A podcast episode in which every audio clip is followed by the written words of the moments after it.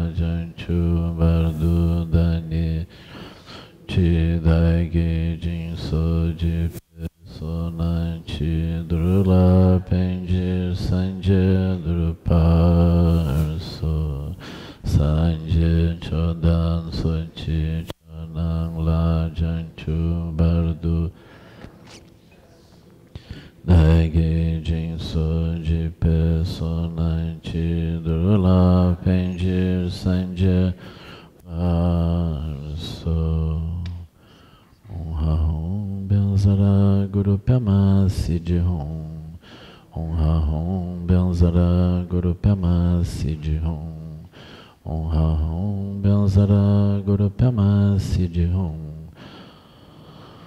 Benzara Guru Pema Siddhi Hum Ha Hum Benzara Guru Pema Siddhi Hum Ha Hum Benzara Guru Pema Siddhi Hum Om Ha Hum Benzara Guru Pema Siddhi Hum Om Ha Hum Benzara Guru Pema Siddhi Hum Om Ha Hum Benzara Guru Pema Siddhi Hum Om Ha Hum Benzara Guru Pema Siddhi Hum Guru Pema Siddhi Hum Om Ha Hum Benzara Guru Pema Siddhi Hum Honra Rom Benzara Guru Pema Siddhi Rom. Honra Rom Benzara Guru Pema Siddhi Rom. Honra Rom Benzara Guru Pema Siddhi Rom. Honra Rom Benzara Guru Pema Siddhi Rom.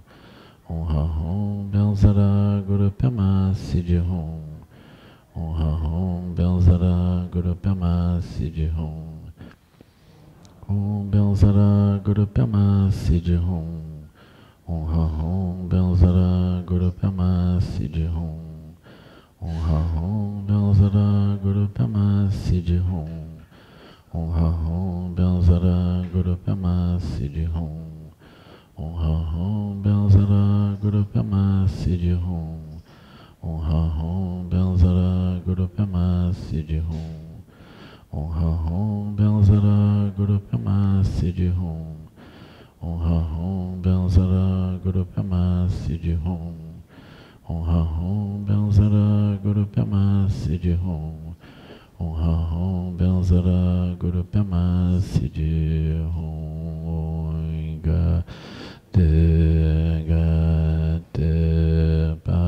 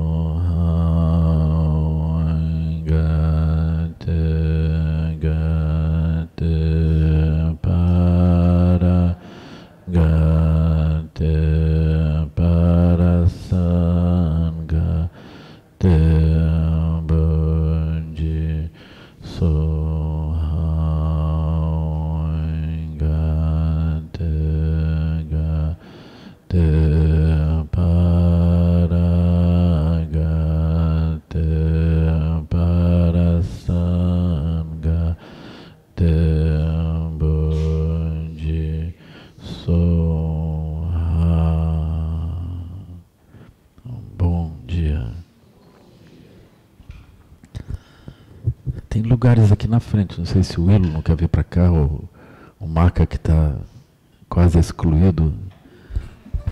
Se quiser sentar aqui, tem lugar na frente. Dá para entrar pela outra porta também, se quiser, mais fácil. né?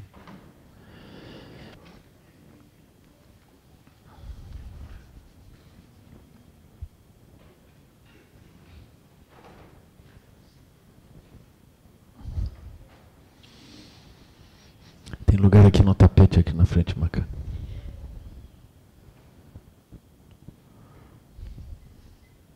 Na verdade, não queria deixar o Henrique sozinho. Fica melhor assim, né, Henrique?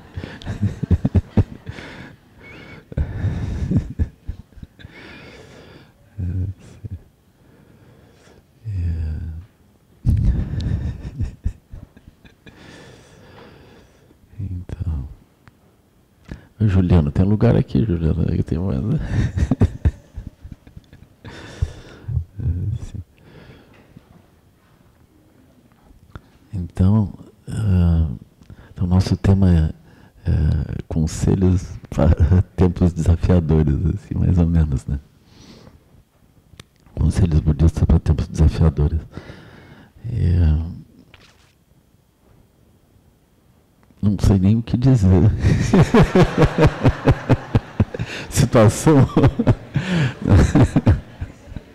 Não, não, não.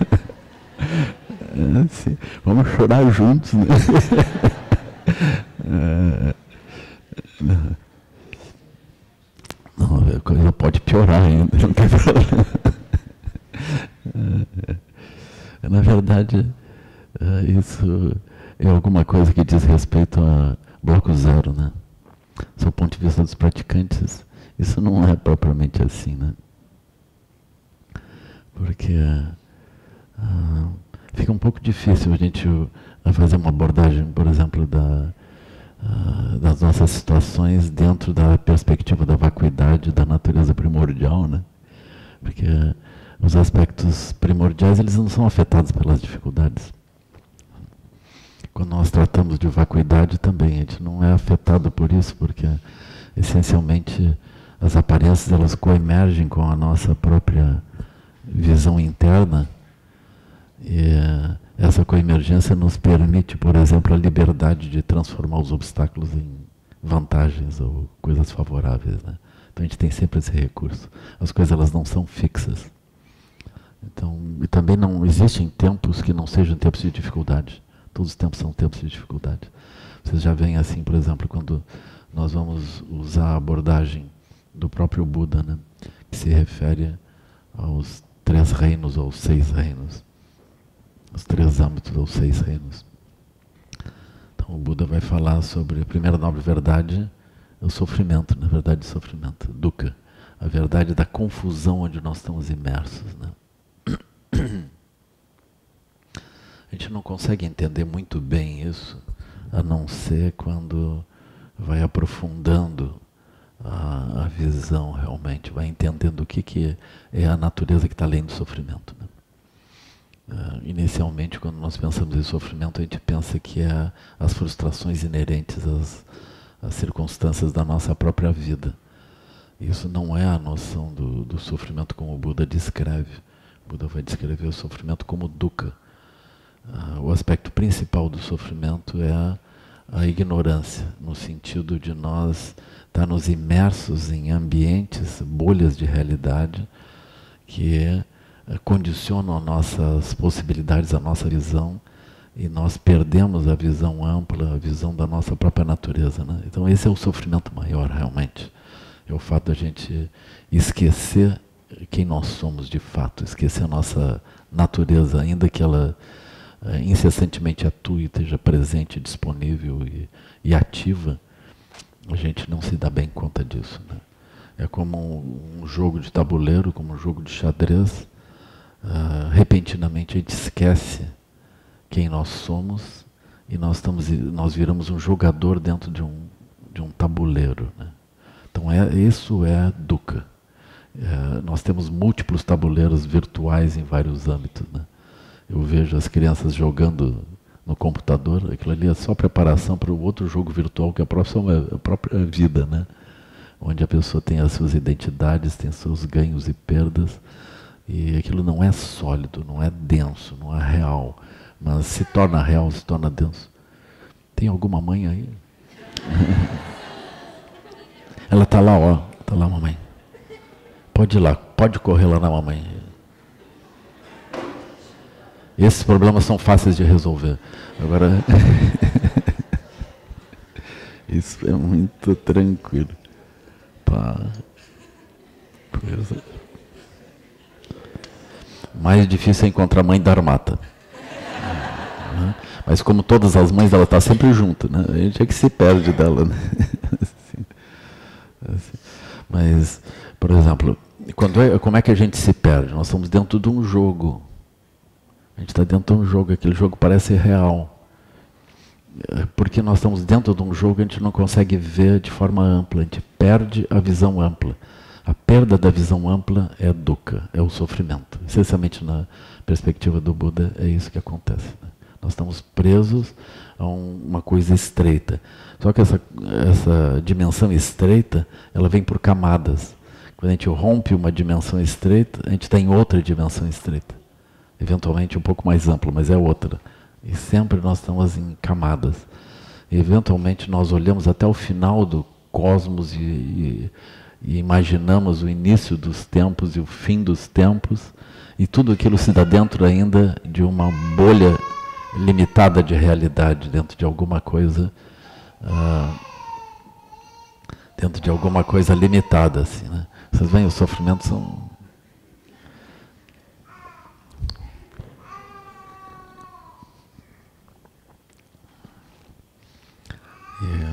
ainda que o sofrimento ele seja algo que seja ilusório também no sentido de que nós nunca perdemos mãe Dharmata, nós nunca estamos afastados, mas a gente se vê afastado, né? porque a gente se constrói de forma limitada num ambiente limitado. Ali parece que nós estamos afastados. Ainda assim, nós não, não nunca perdemos. Uh, e quando nós olhamos então dentro dessa perspectiva da natureza primordial do espaço básico, daquilo que nós verdadeiramente somos, então não há propriamente uma dificuldade, né? Assim. Esse ponto ele é muito interessante assim, muito interessante, né? E também a partir disso, a partir dessa dimensão muito ampla, vem a noção de moralidade. A noção de moralidade ela está ligada a não perder a visão ampla. Então, num sentido profundo, a moralidade, é a, a quebra de moralidade é a perda da visão ampla. Eu acho isso assim muito comovente quando eu olho nessa perspectiva, assim, que é a perspectiva dos ensinamentos mais sofisticados, né? Porque, por exemplo, quando nós perdemos a visão ampla, inerentemente, naquele momento em diante, começa o sofrimento. Porque nós, presos em ambientes estreitos, nós estamos em sofrimento. Por quê? Porque, inevitavelmente, a prisão num ambiente estreito, ela produz aquilo que a gente quer e aquilo que a gente não quer. Esse é um ambiente estreito, né? como um jogo de tabuleiro. A gente pensa que o sofrimento é perder o jogo. Na perspectiva budista, tem o sofrimento de perder o jogo, mas o sofrimento mesmo é estar preso a um jogo. Esse é que é o ponto, entende? Então, estar preso ao jogo é dukkha. Depois, é dukkha, não, é, não pertence ao verbo educar, né? É dukkha. Assim. Dukkha é uma palavra em, em sânscrito, né? Aí nós olhamos isso, aí nós estamos presos a esse aspecto. Né? Isso é que é o sofrimento. Então a quebra de moralidade é ficar preso num ambiente estreito. então, nesse sentido, se a gente quisesse uh, usar uma linguagem uh, do tempo político que a gente está vivendo, seria uma coisa assim: a prisão ao sectarismo é dukkha. O sectarismo começa com isso. A gente se prende em alguma coisa e quer viver aquela realidade e ter um, um âmbito de felicidade dentro daquilo. Na perspectiva budista, na primeira nobre verdade, isso não é possível. E não dá. Aí o Buda explica por que, que não dá, como é que isso começa. Isso começa com a originação dependente, onde nós construímos realidades e surgimos ali dentro como identidades manobrando aquilo. É assim. Eh, de modo geral, é, é, essa abordagem ela é difícil para as pessoas que estão em bloco zero. Elas têm uma visão muito mais prática. Né? Hoje é domingo, amanhã é segunda-feira, eu tenho que fazer isso e tem que andar para cá e para lá. Que, que bobagem é essa de não pertencer a um jogo? Né? Isso nem é um jogo, isso é a vida. Então a gente tem uma sensação, naturalmente, que a vida da gente é aquilo. Né? É assim. Então não parece que seja possível qualquer outra coisa.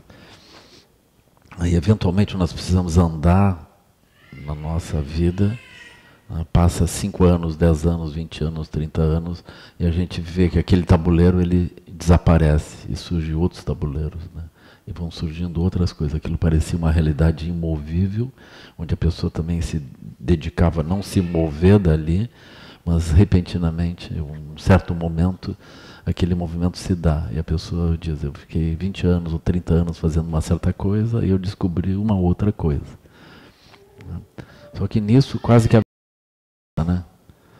E a pessoa termina descobrindo que cada configuração da vida é um algo particular, algo eh, limitado, que a pessoa não vê como algo limitado, mas é algo limitado. Essa é a situação também dos cientistas. Né?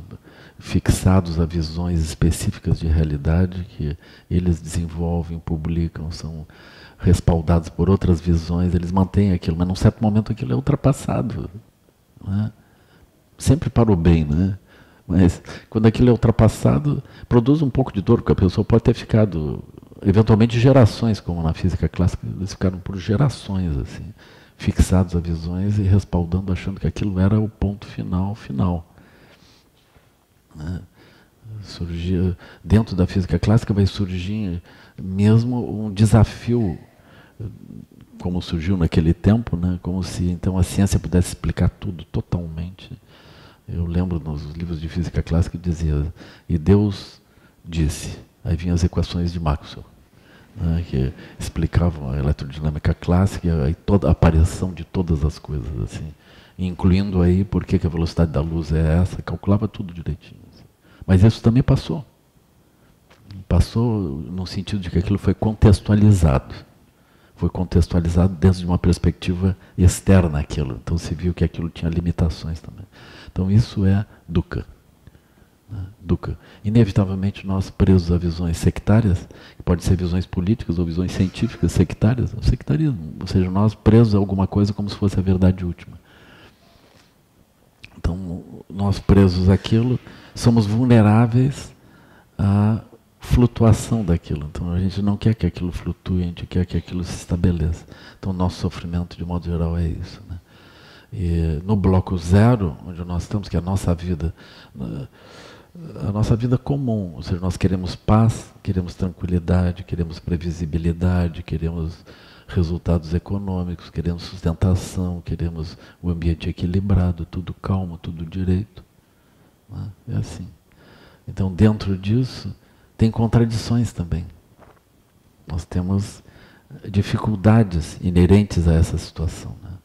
No tempo que nós estamos vivendo, a gente até mesmo pergunta se a sustentação daquilo que nós chamamos de normalidade hoje é uma coisa possível ou não no sentido de que se o ambiente aguenta a nossa normalidade ou não aguenta, entende?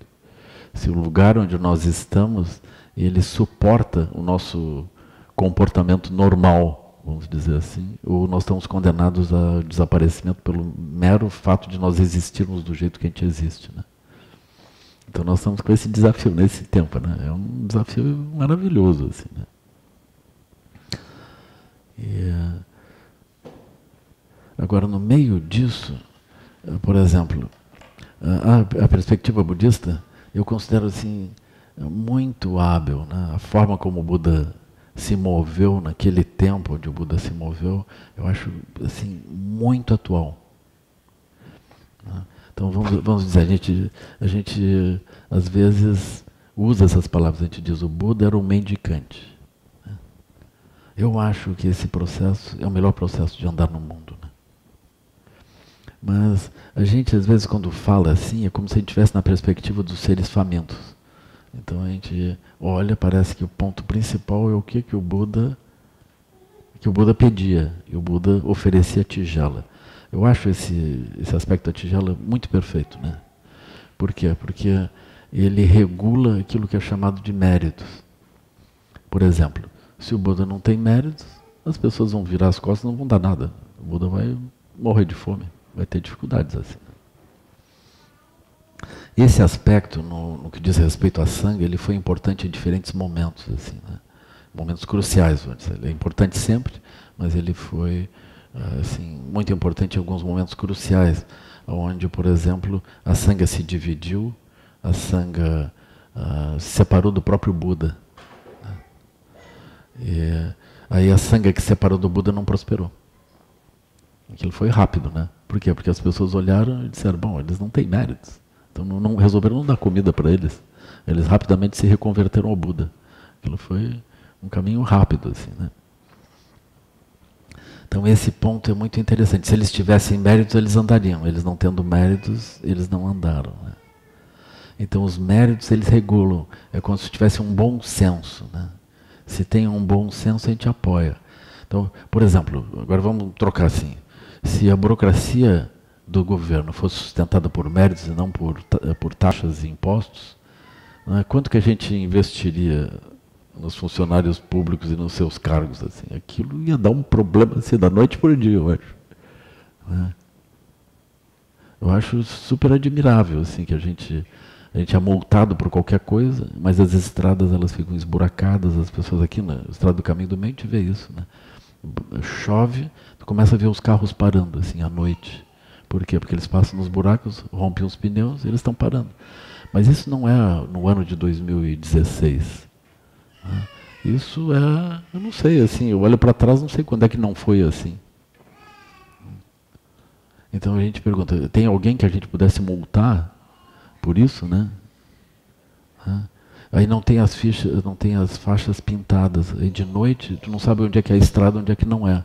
E as pessoas trafegam por ali, os ciclistas trafegam, as pessoas a pé trafegam. Um perigo. Então volta e meia tem acidentes. A gente pergunta, e aí, se eles vivessem por méritos, quanto que a gente daria pelo trabalho deles? Eles passassem aqui, olha, nós fazemos a conservação da estrada, põe alguma coisa na nossa, na nossa tigela. A gente olharia para eles, mas e conservação como? É assim. Então, os méritos eles têm esse, esse aspecto maravilhoso, assim, né? porque uh, de fato nós operamos por mérito. Né? Quando não é por méritos, é algum tipo de distorção. Assim, né? Então nós temos essa, essa dificuldade. Né? E, uh, vocês olham também quando, nos tempos que nós estamos vivendo agora, as pessoas estão vivendo por propinas e por por impostos. Né? Todo mundo sente a dificuldade dos impostos, a dificuldade do, uh, do mau uso dos valores arrecadados como impostos e as propinas adicionais em todos os movimentos. Né? É uma coisa extraordinária. Assim, né? E, e o, nós, seres da normalidade, sempre predados em vários níveis. assim. Né? Então, quando nós estamos olhando esse bloco zero, a gente começa olhar desse modo. Né? Aí nós vemos assim, violência contra a criança, violência contra a mulher, violência em vários níveis, violência nas cidades e tudo. Né? Eu tenho a tendência a ver isso, né? agora olhando assim como meios hábeis, né? eu tenho a tendência a olhar isso como violência em geral, não propriamente violência setorizada. Né? Porque se vocês olharem em qualquer direção, vocês vão ver violências de vários tipos. Né? essas violências elas não são violências do tipo uh,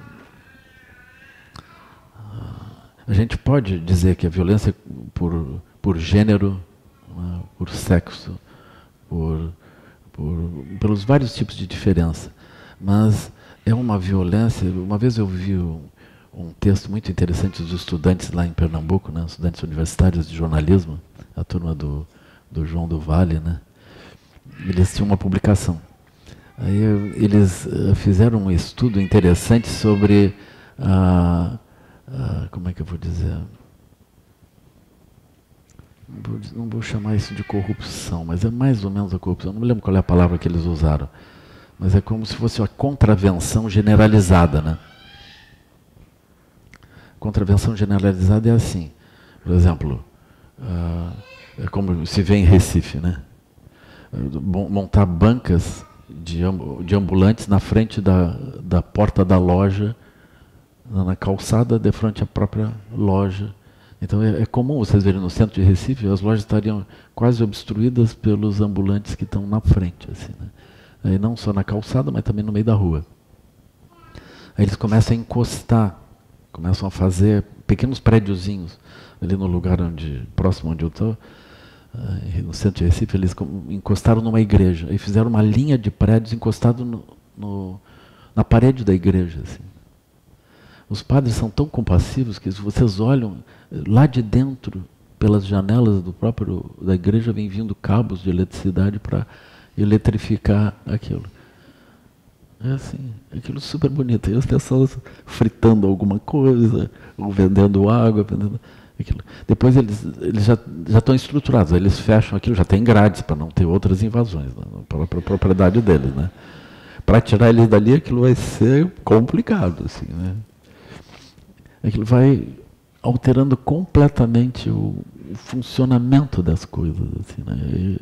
é, é, extraordinário. Eu, se vocês vão no supermercado também, vocês vão ver. Tem, uh, na maior parte dos supermercados, aí tem aquilo para os velhinhos, para os gestantes e crianças, etc. Aí tem todo tipo de gente no lugar dos velhinhos e dos.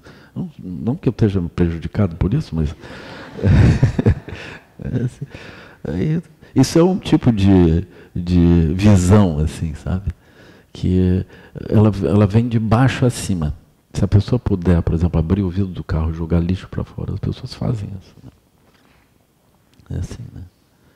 É muito comum. Então a gente também não pode reclamar, vai dizer, não, nós somos perfeitos e em outros níveis tem seres horríveis que nos, que nos roubam, que fazem coisas. É que como se fosse um tipo de procedimento, né? Um tipo de procedimento. Aí o pessoal mais organizado lá já nem eles, eles fazem tudo muito perfeito assim. Já pegam aquilo é um tanto por cento que é justo enfim né? Todo mundo cobra percentagem não cobram percentagem aquele percentagem já vai depositado num banco direito um banco digno em outro lugar né? Aquilo enfim vai ser bem usado vai acionar a economia enfim uma coisa assim né? então as pessoas têm essas visões de fora a fora. Né? Mas essas visões, se vocês olharem, elas produzem problema, elas produzem tensão. Né? Isso não é gerar méritos, isso é gerar estruturas kármicas. Então, melhor não fazer assim. Né? Então, na, na, visão budista, qualquer coisa que nós fazemos uh, que fere a moralidade ampla é problema. Agora, tem a moralidade convencional. Então, a moralidade convencional também. Por exemplo, quando nós fazemos ações onde as outras pessoas se sentem afetadas e perturbadas e incomodadas, isso é problema para nós. Então tem essa regra muito ampla que é infalível. Assim, né? Se vocês olharem o, o, o, movimento do Buda, é esse. Né? O que, que o Buda fez? O Buda não era um mendicante. O Buda era alguém que incessantemente produzia benefício para as pessoas. O aspecto principal é esse. O aspecto principal não é a mendicância. O aspecto principal é que ele se movia para produzir benefício o tempo todo. Em todo lugar que ele tivesse, incessantemente. Né, ele só fazia isso. A mendigância é um processo totalmente natural. Por quê? Porque as pessoas ficavam felizes de ajudá-lo. Isso não é alguma coisa budista, isso é alguma coisa que transcende a visão budista. Assim, ah, por exemplo, dentro do bloco zero, que, que seja, né, a chave do funcionamento no mundo é produzir benefícios para as pessoas. Né? Essa é a chave. Né? Esse é o ponto. Em qualquer âmbito, o tempo todo, nós trazemos benefícios. É como se a pessoa ela se dedicasse a semear florestas, semear frutíferas. Ela vai semeando, semeando, semeando. Vai semeando em todas as direções. Não há nenhuma dificuldade em a pessoa semear e cuidar e proteger e ampliar e ela ter obstáculos. Os obstáculos da pessoa não são nessa etapa.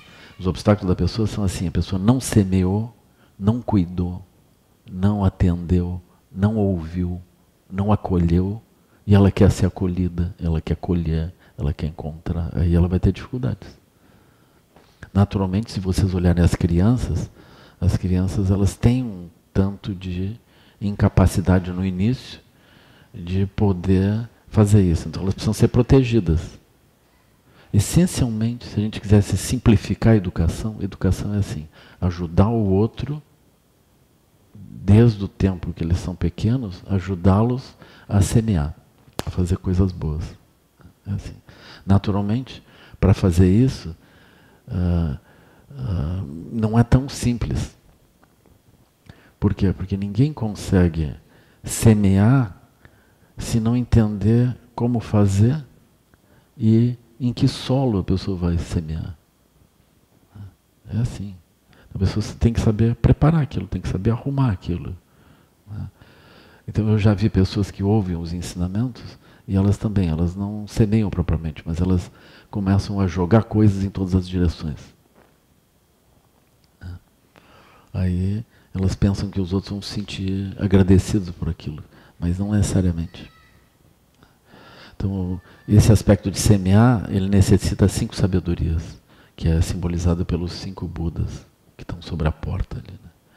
Primeiro ponto, sabedoria do espelho, tem que entender o outro. Né? Então vocês imaginem, vocês são terapeutas. Vocês não vão fazer assim, tipo, um médico apressado, né? Que olha para a pessoa, tantos exames e, e tome tal coisa e pum, o próximo. Né? É necessário olhar o outro no contexto do outro, ver o que está acontecendo com o outro na vida dele, o que está acontecendo. Então, se a gente consegue entender, aí nós conseguimos de algum modo ajudar. Né? Mas essa atividade em si mesma é uma atividade espiritual. Entender o outro já é uma atividade espiritual super profunda. Porque na estrutura da roda da vida, nós não olhamos o outro. A gente, o outro, ele é, uh, ele se torna uh, algum nível de recurso para as coisas que a gente aspira. Eu acho comovente que as pessoas possam ser reduzidas a recursos humanos. Aquilo que se fala nas organizações assim, né? Eu acho que está se falando menos assim, né? Mas ainda assim as pessoas, enfim, são recursos humanos. Por quê? Porque nós precisamos pessoas que encaixem em coisas. A gente não precisa de pessoas. A gente precisa de, pessoas, de, de seres que executem atividades de um certo tipo. Eventualmente, nas organizações, as pessoas vêm e, e, as organizações já sabem que elas não aguentam mais do que um tempo naquele lugar. E aquilo está bem. Então elas vêm, elas são tensionadas. Existem organizações que, por definição, trabalham com tensão. Elas não deixam o outro se sentir uh, calmo ali. Então o outro trabalha sempre sob tensão. Aí tem um tempo que ele sai.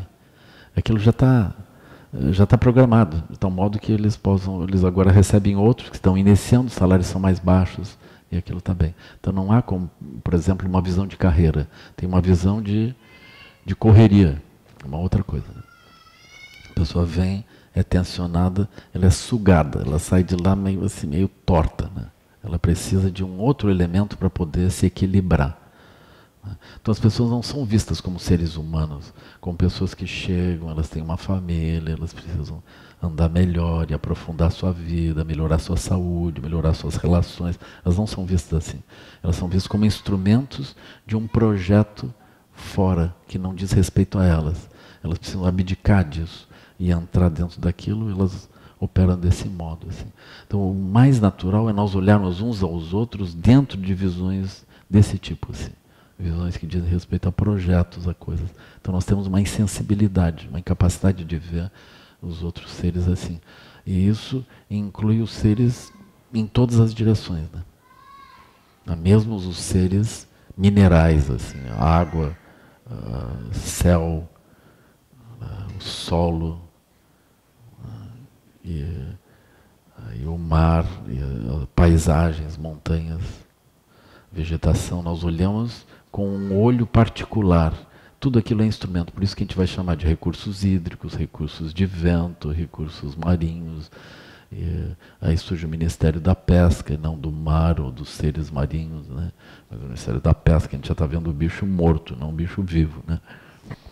E, e assim segue. Nós vamos olhando, a gente vai olhando o gado, vai olhando tudo em toda a direção que a gente olhar, nós estamos vendo uma perspectiva econômica, algum ganho para nós, e a gente não está entendendo bem o que está acontecendo com o outro.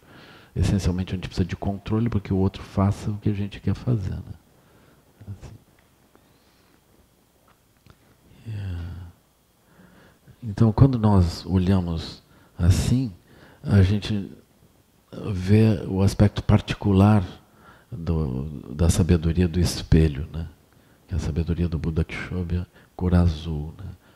É a capacidade de olhar para o outro e entender o outro no mundo dele. Como que ele espelha internamente a realidade, como que ele vê aquilo, como que ele se movimenta, como é que se dá o processo dele, como que a gente pode melhorá-lo. Né?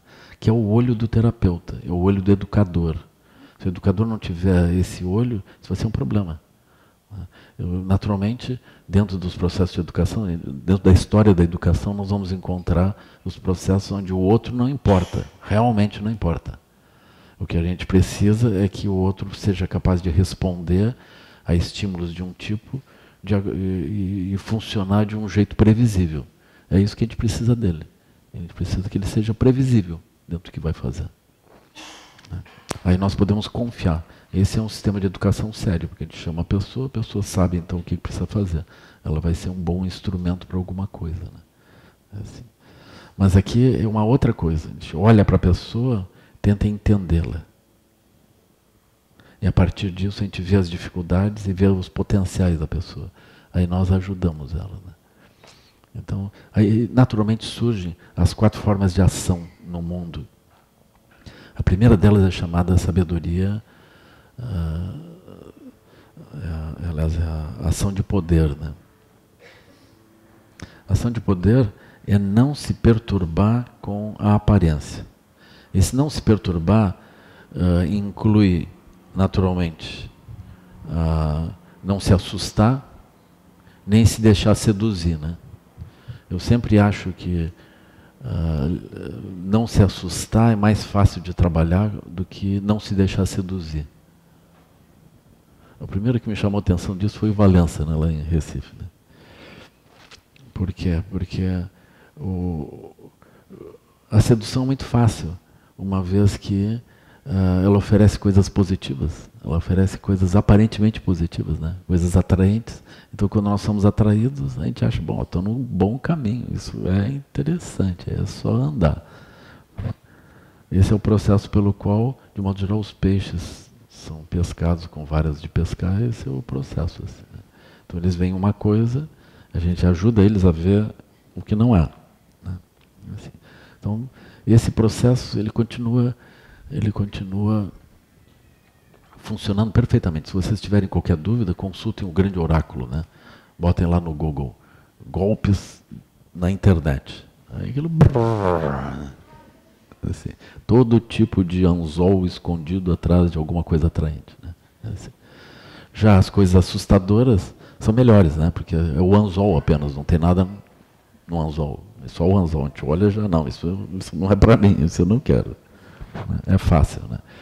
Às vezes a gente olha e não consegue evitar. Né? Mas a ação de poder é nós não nos abalarmos com as aparências. Primeiro ponto. Né? Então, por exemplo, nós entendendo a situação dos outros, a gente não deveria se abalar, mas ajudar a tranquilizar os outros e umedecer as sementes das coisas positivas que a gente vê neles.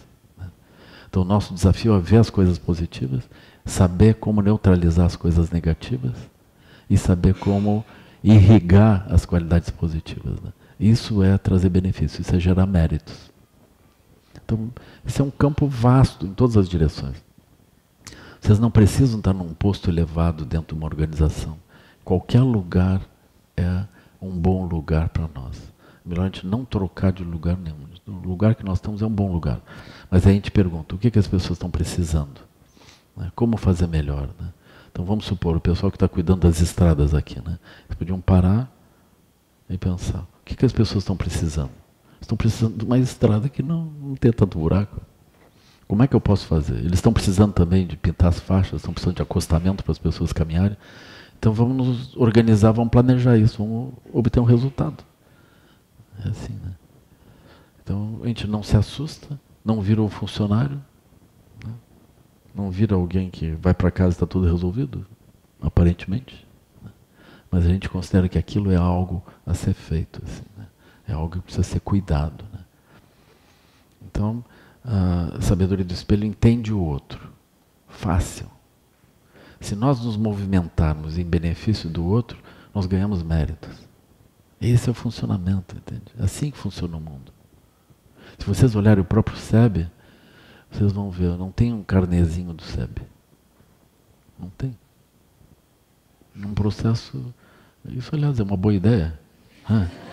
Ou não, né? Assim, não é uma boa ideia. É melhor funcionar por méritos. É assim. Então, algumas vezes, ah, a gente viu, assim, por exemplo, surgiu perspectivas Eu vi outros centros, outros, outras organizações também apoiadas por organizações econômicas fortes. Né? Eu não acho isso uma grande coisa, assim, eu acho isso super perigoso. Porque se nós gerarmos uma estrutura que está dependente de algo, nós ficamos muito frágeis. Por outro lado, a gente gera um mecanismo de funcionamento que independe de méritos, é alguma coisa que simplesmente está bombeando. Então, se a gente fizer direito o que nós fazemos ou fizer torto, dá no mesmo, é a mesma coisa. Então, isso não é uma boa ideia. Então, é melhor operar por méritos. E assim a gente tem períodos melhores e períodos piores. Quando a gente se acomoda, a gente gera menos méritos. Aí nós começamos a passar por períodos piores. Aí a gente melhora os méritos e tudo vai andando. É assim. Mas isso não é um centro budista apenas, isso é a nossa vida. Esse é o processo, assim, andar na vida desse modo. Né? Esse é o ponto, assim, a funcionar. E esse ponto funciona em qualquer lugar. Não importa onde vocês estiverem, vocês olham em volta, entendem os seres nos seus mundos, aí geram as formas de ação. Em primeiro lugar, não se abalar. Em segundo lugar, uh, tranquilizar os outros. Em terceiro lugar, irrigar sementes favoráveis. Em quarto lugar, evitar que ele faça bobagem.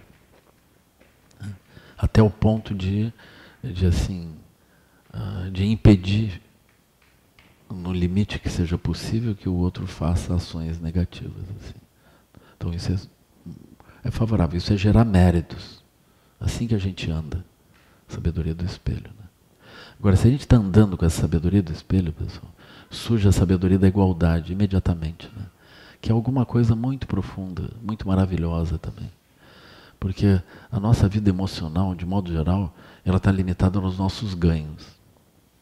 Nossos ganhos e perdas. Né? Não, obrigado. A nossa vida emocional está na dependência uh, das coisas favoráveis e desfavoráveis que acontecem dentro de um jogo particular nosso, dentro de um tabuleiro particular. Assim. Essa situação é muito frustrante. Nós temos muitas dificuldades andando assim, a gente não, não consegue, nem quando a gente se associa assim. Vocês já veem a situação do Inter. Né?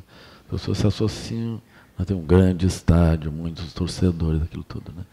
Mas isso não resolve propriamente. Né? Sempre tem problemas. Né? Sempre tem problemas. E, então, como é que isso acontece? Né? Então, dentro de um âmbito fixado, onde o nosso, a nossa vantagem inclui desvantagem para os outros, a gente está sempre com problemas. Né? Vocês olham, esses ambientes são super tensos, né? super tensos. Assim. Agora, é muito surpreendente a sabedoria da igualdade. Por quê? Porque a pessoa está entendendo os outros nos seus âmbitos e trazendo benefícios num certo momento, a pessoa se alegra com as coisas boas que estejam acontecendo com outra. A pessoa se surpreende. Ela tá, fica feliz não só com o que acontece consigo, mas ela olha para os outros e ela é próxima dos outros. Ela se alegra com as coisas boas que estejam acontecendo com os outros. Isso significa o quê? Nossa mente que operava dentro de uma bolha pequena, ela repentinamente é uma mente ampla, ela transcende a bolha pequena e começa a olhar os seres em vários âmbitos, vários âmbitos e se alegra com as coisas boas que estejam acontecendo com os seres nos vários lugares. Então nossa vida se amplia.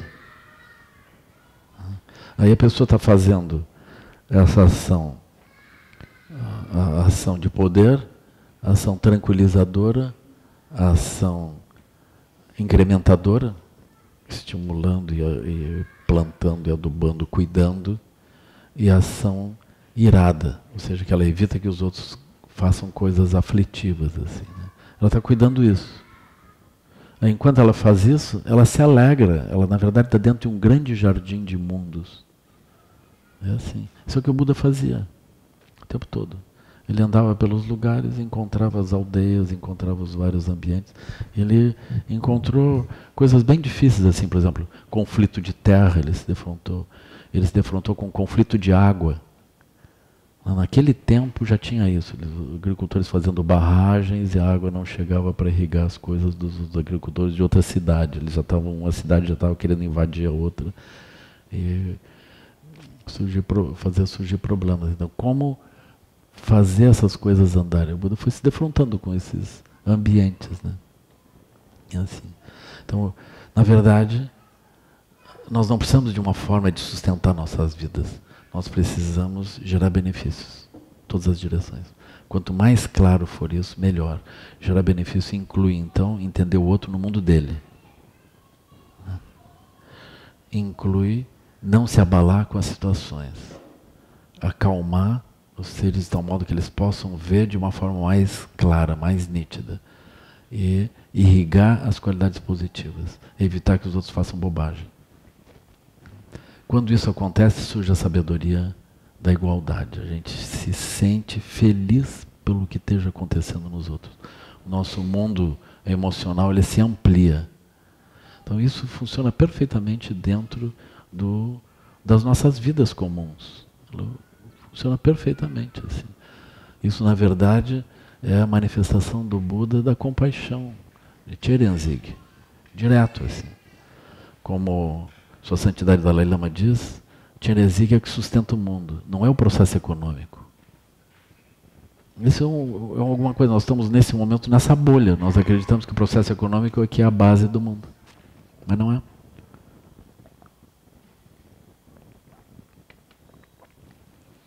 A base do mundo é a nossa capacidade de nos interessarmos uns pelos outros. Isso é que faz as coisas se ampliarem e melhorarem. É assim. Isso é que sustenta as coisas. A Sua Santidade Dalai Lama também ele diz, as crianças, cada um de nós, ele falando assim, né? cada um de nós foi sustentado sem nenhuma expectativa de retorno pelos pais ou pelos aqueles que fizeram o trabalho de pais. Né? É assim, foi cuidado. Ah, isso não é uma atividade econômica. Quando as coisas afundam, surgem catástrofes, grandes dificuldades, como é que nós vamos resolver isso? Aí surgem muitos voluntários, as pessoas se ajudam, se organizam, se auto-organizam e vão ajudando e fazendo tudo funcionar. Isso é que sustenta o funcionamento do mundo. Né? Quando os pais e mães não conseguem cuidar dos seus filhos, também sempre aparece alguém que mais ou menos cuida, aquilo vai andando. Né? Quando não aparece, aí começam a surgir os obstáculos kármicos. Né? Surgem os obstáculos kármicos. Né? E esse é um outro ponto. Né? Esse é um outro ponto assim super importante. Né? Por exemplo, agora nós estamos vivendo eh, assim numa, eu considero uma incompreensão essa questão toda da violência urbana, né, que a gente está vivendo. A gente pensa que são as pessoas. A gente continua uma, numa visão uh, assim de criminalizar um a um, né? Criminalizar um a um. É como se a gente tivesse tivesse uma epidemia. Aí tem uma pessoa doente, de tum, tira aquilo. Aí tem outro doente, tum, tira aquilo. Mas a gente não se dá conta que é uma epidemia. Então, evidentemente, nós estamos numa epidemia. Agora, o que é essa epidemia?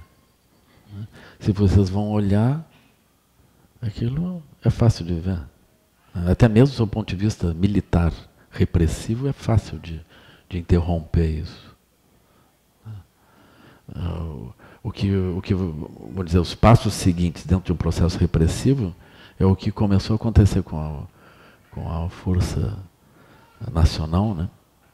Eles botam pontos de, eles se estabelecem como uh, sentinelas, né? pontos onde tudo que passar por ali as pessoas têm que mostrar os documentos, têm que ser revistados, aí pode passar. Que é o que acontece na Síria, no Iraque, nesses lugares todos. Eles põem postos de guardas por todos os lugares, vão aumentando os postos de guardas. Aí é fácil de ver. É só estudar de onde as pessoas estão vindo, botar posto de guarda, aí vai, vai retirando todos os que estão sem documentos, que estão com que são evadidos do sistema prisional, etc. Mas esse processo ele não resolve, ele não é isso. A coisa é muito mais complicada. Eu acredito que no tempo que nós estamos vivendo é provável que a gente vá avançar para esses processos. Né? Aqui em Porto Alegre muitas vezes usaram em outras capitais também, quando começam a surgir problemas, eles põem impostos e começam a revistar todos os táxis, todo mundo, e revistando todo mundo que vai passando tem que se identificar. Né? Mas, na verdade, uh, precisava uma, um trabalho uh, dos antropólogos estudando essas populações. O que está acontecendo? Por que, que tantos jovens estão fazendo tal tipo de procedimento? A, a noção individual é assim: esses jovens não são boas pessoas. Esse é o ponto. Né? Assim, na verdade, nós temos o processo econômico, que é o que nós chamamos o processo normal, e nós temos as pessoas excluídas do processo econômico. Só que nós estamos tão presos a essa visão que nós acreditamos que a única solução é a inserção no processo econômico. Mas o processo econômico, como ele se estabelece, ele não tem lugar para todos. Ele nem é feito para isso, porque o processo econômico é como vocês vão encontrar assim, uh, as pessoas que trabalham nesse âmbito das organizações, volta e meia tem um que diz, olha, nós não somos uma ONG, nós somos uma empresa. Assim. Ou uma nação. Olha, nós somos um país, nós não somos uma ONG. Ou seja, nós temos interesses sectários, nós não temos interesses amplos. Assim. Então a gente imagina que o mundo vai se equilibrar porque nós pegamos uma porção de pessoas que têm visões sectárias e que puxam tudo para si. E o conjunto dessas pessoas vai equilibrar o mundo. Aquilo não vai dar certo, pessoal. Aí com certeza não vai dar certo. Aí, mas na nossa visão é assim, isso é o processo econômico, entende? Então o processo econômico o que é? Um monte de gente puxando para si. Né? Eu nem vou dizer que os políticos também não vão fazer isso, porque eles vão fazer isso. Né? Assim. Então os políticos também, ligados ao processo econômico, eles também puxando as coisas para si. Eles não estão necessariamente olhando de forma ampla. Né? Então esse processo, ele não resolve. Ele não vai resolver.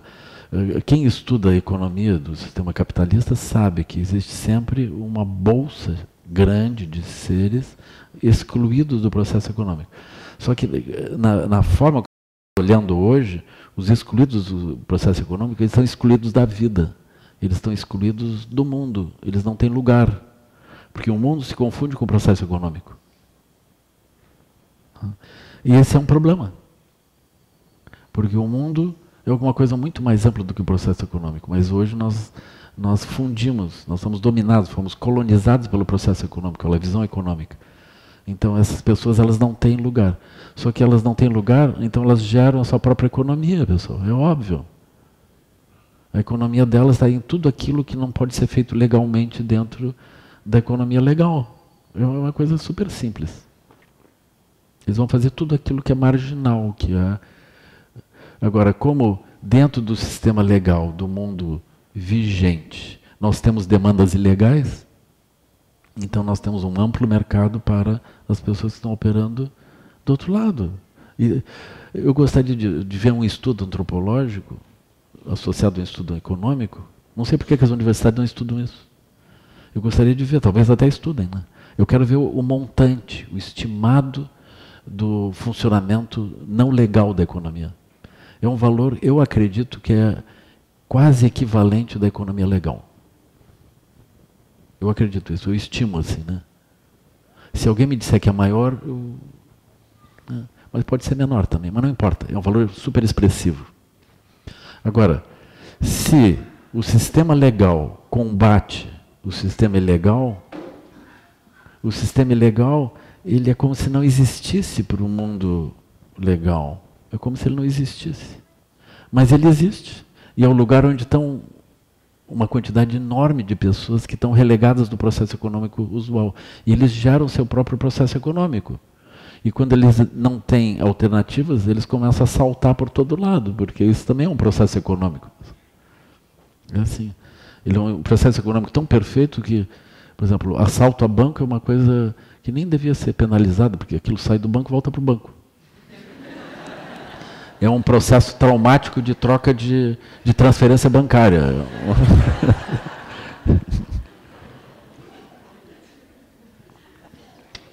A pessoa devia chegar no caixa, apontar a arma, transfere dessa conta para essa. Aquilo ficava assim, mais limpo, não precisa carregar coisas, botar no carro, sair correndo, para depois chegar na outra agência e depositar. Né? Não precisa, tu, bota para minha conta, na Suíça. Assim. Pronto, cara, não, não, o sistema está trancado. Está trancado, vai morrer. Não, não, não, eu destranco. Uma coisa assim. Porque é só isso o problema, entendeu? É só isso o problema. Mas o, o, essa economia, ela existe. Essa economia, ela existe, pessoal. Ela vai se defender. Do mesmo modo que a economia principal vai se defender. E existe ainda a interação entre essas economias. Né? Eu acho uma coisa inacreditável a gente imaginar que o traficante é o, uh, o móvel do processo todo. Né? Isso, assim, vamos supor, se as pessoas não comprassem, quem seria então o, qual é a chance do traficante? O traficante vai mudar de ramo rapidamente, assim. É como vocês botarem uma loja no shopping, ninguém compra, então fecha a loja o mais rápido que puder, assim. Então é muito simples. É muito simples isso. Agora, esse desequilíbrio que faz as pessoas também ficarem dependentes de drogas, de coisas ilegais, né, faz, faz parte da ilegalidade geral já. Né. Faz parte desse, desse mesmo mecanismo de abrir a janela do carro e jogar lata uh, de refrigerante, de cerveja para fora. Assim. Do mesmo sistema de botar um tubo e jogar os refluentes da empresa para dentro do rio assim, para ninguém notar nada, uma mortandade de peixes, leva um tempo para descobrir quem foi o, o, quem foi que fez aquilo e quando, né? Mas ele se livrou daquilo. É a mesma situação da pessoa plantando e jogando as embalagens de, de pesticidas em qualquer lugar, assim. Né? Isso é uma coisa, o lavando as embalagens uh, no córrego. Uma coisa, aquilo a pessoa faz assim e pronto. Né? E assim, é a mesma mente, né? A mesma mente. Essa mente não vê a visão dos outros seres, não se alegra com os outros seres. Né? É assim, ela está focada dentro da sua visão sectária, tentando obter resultados. Isso em si mesmo já é o próprio sofrimento. É assim. Esse é o processo. Assim, né? Agora, que chance tem nós temos dois processos econômicos de vulto interligados, lutando um contra o outro. As pessoas vão se matar de lado a lado. Aquilo é, é certo. Por exemplo, quando, quando nós atingimos fortemente a estrutura do tráfico, o que, que acontece? Deve, sobrar, deve subir 10% o valor. Assim. Em termos econômicos é só isso. Assim. Ou vocês acham que vai, vai deixar de circular? A pessoa, em vez de comprar, ela perde pelo, pela teleentrega. Aquilo é um pouco mais caro. É só isso. Ou baixa a qualidade da droga. Ou tem alguma coisa assim. Como qualquer processo econômico. Dá uma escassez de batata, o preço da batata sobe. A batata não desaparece. É simples assim o processo econômico. Entende? Aí nós temos as pessoas se matando. Nós temos, na verdade, uma guerra. A guerra entre blocos econômicos dentro do mesmo país. E nós somos aquele que está no meio disso. A maior parte das mortes se dá entre os próprios grupos que estão operando desse modo. Né? Por exemplo, as, nós, as pessoas assaltadas não são o número mais expressivo dos mortos. Os, o número mais expressivo dos afetados são justamente aqueles que estão lutando entre si. Por isso que os adultos de sexo masculino jovens, eles são os que mais morrem, porque são soldados dessa luta. É assim. Agora, esse processo ele toca uma questão super importante que é assim, o que, que nós fazemos da nossa vida? Nós dominados pela visão do processo econômico, nós estamos afetados não só no Brasil, agora isso está ficando visível aqui, mas enquanto nós tínhamos, por exemplo, um processo econômico acelerado, a gente não vê bem isso. A gente não vê isso porque nós, temos, nós estamos mais próximos de uma.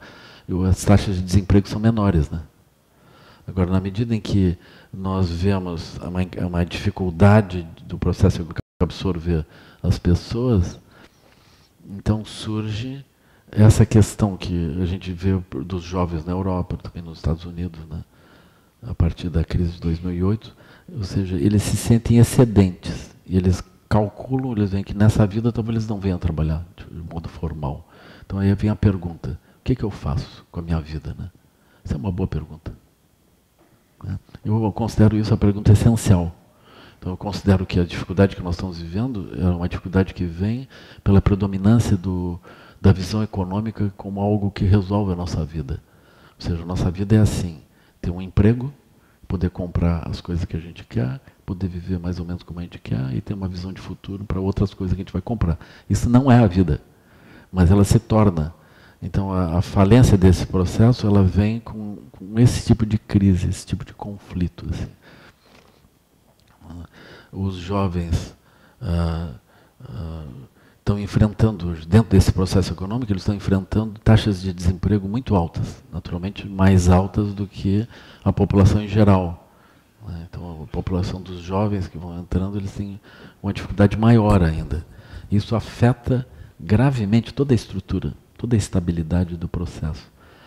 Porque, na medida em que não tem essa expansão econômica, nós temos também dificuldade de pagar as aposentadorias, temos, temos uma falência, assim, temos um, um, um déficit muito grande dentro do processo de assistência, né?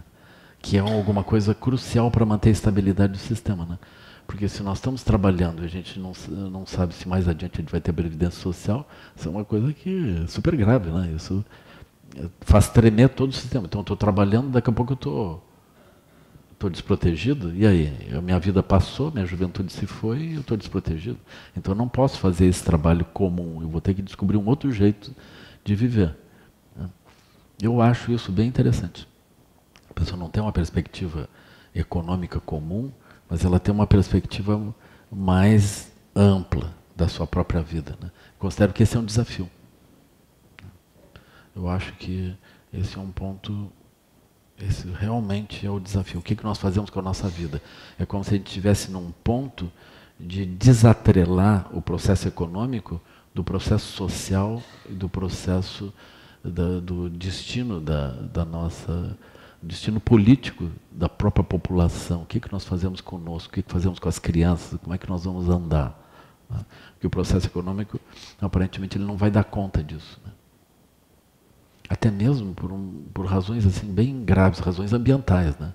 Eu considero que os estudos do uh, limites do crescimento, o Clube de Roma e o, o, a humanidade no ponto de retorno, de não retorno do, da Fundação Bariloche, né, que são estudos que vieram na década de 70, eles estão agora chegando mais ou menos no que imaginavam. Né? Alguns pensadores na área de na área ambiental, eles raciocinam desse modo. E eu considero que esse argumento é um bom argumento. É mais ou menos assim, por exemplo, tudo que nós podíamos saquear o ambiente e que era saqueável facilmente foi saqueado, entende? Agora, para a gente tirar, tirar, por exemplo, tem muito menos peixes. A água já começa a ficar escassa. Em algumas regiões ela está verdadeiramente escassa as terras férteis estão diminuindo. As florestas, a área de expansão agrícola ainda existe, mas a área de expansão agrícola ela tomou conta das coisas. Nós estamos vivendo o impacto eh, justamente devido a, a, a isso. A mineração também. Os minérios, os mais fáceis, não que não, não podemos descobrir outras coisas, mas os minérios mais fáceis que a gente já viu, eles já foram descobertos. Hoje nós estamos mapeando com satélite, né? Mapeando com satélite. Mas vocês não podem comparar a demanda de hoje com a demanda de 20 ou 50 anos atrás. A nossa demanda cresceu ah, intensamente. Então, é muito provável que a gente esteja vivendo esse ponto que é chamado assim, o ponto de estabilização, o ponto de não crescimento e eventualmente um ponto de uma recessão prolongada. Tá? Por quê? Porque cada tudo que eu for investir, eu preciso investir mais, eu preciso mais esforço para produzir a mesma coisa. Ainda que eu vá automatizando tudo e transformando tudo desse modo, né? ainda assim eu preciso mais esforços. Né? Então tudo é um pouco mais caro. Esse processo limita o crescimento. Limita o crescimento. Né? Então alguns economistas ligados especialmente na área ambiental, eles consideram que a gente está chegando nesse ponto de não crescimento. Só que o ponto de não crescimento é um ponto grave, porque ele vai desatrelar a economia da vida da população. A economia não é mais alguma coisa totalmente abrangente que possa resolver todos os problemas. A pessoa vai, como alguns jovens eu vi, eles raciocinando, na, europeus, assim, eu vi alguns estudos, eles dizendo, bom, eu agora estou com 30 anos, eu provavelmente não vou conseguir um emprego dentro de não sei quanto tempo, devido à a, a, a, situação que eles estão vivendo, né? Então eu tenho que saber o que, que eu vou fazer da minha vida. Aí eles começam a se organizar, então começa a surgir de novo esse movimento de comunidades, eles tentam viver mais próximo à natureza, tentam se juntar para gerar outros objetivos e viver a vida de um outro jeito. Que é alguma coisa que não deveria ter sido abandonada.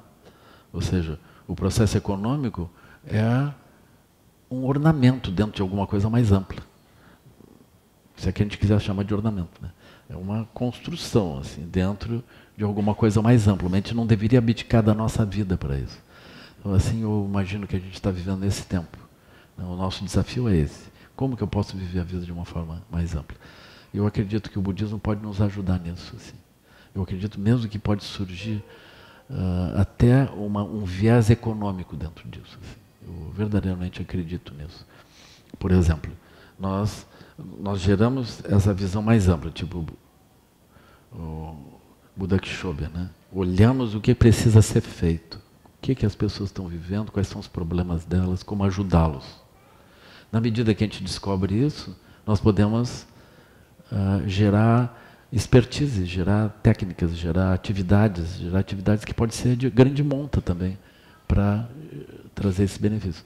Eu considero que entre as atividades de grande monta também que traduzem um novo tipo de economia, é a economia verde, que começa a ser ela começa a ser falada assim mais e mais e alguns países estão investindo diretamente nisso, como os próprios chineses, né? Eles estão investindo diretamente na economia verde, mas os europeus também. Só que os chineses, eles, como é que eu vou dizer, eles eh, investem na economia verde, mas eles seguem vivendo do, do próprio uh, modelo anterior também, né? Eles seguem se movimentando, mas eles têm esse projeto de migrar maciçamente, porque eles se deram conta que não vai ser possível uma outra economia senão uma economia verde. Né? Mas isso é muito interessante, porque a economia verde não é, ela não é muito fácil de, de padronizar. Eu acho, por exemplo, o surgimento das fontes alternativas em grande monta, né? como os painéis solares e, e a energia eólica, né? elas seguem ganhando dimensão. Agora, bem recentemente, os, os noruegueses também desenvolveram outras, uh, outros projetos de energia eólica, assim, torres muito grandes, pás muito grandes. Né?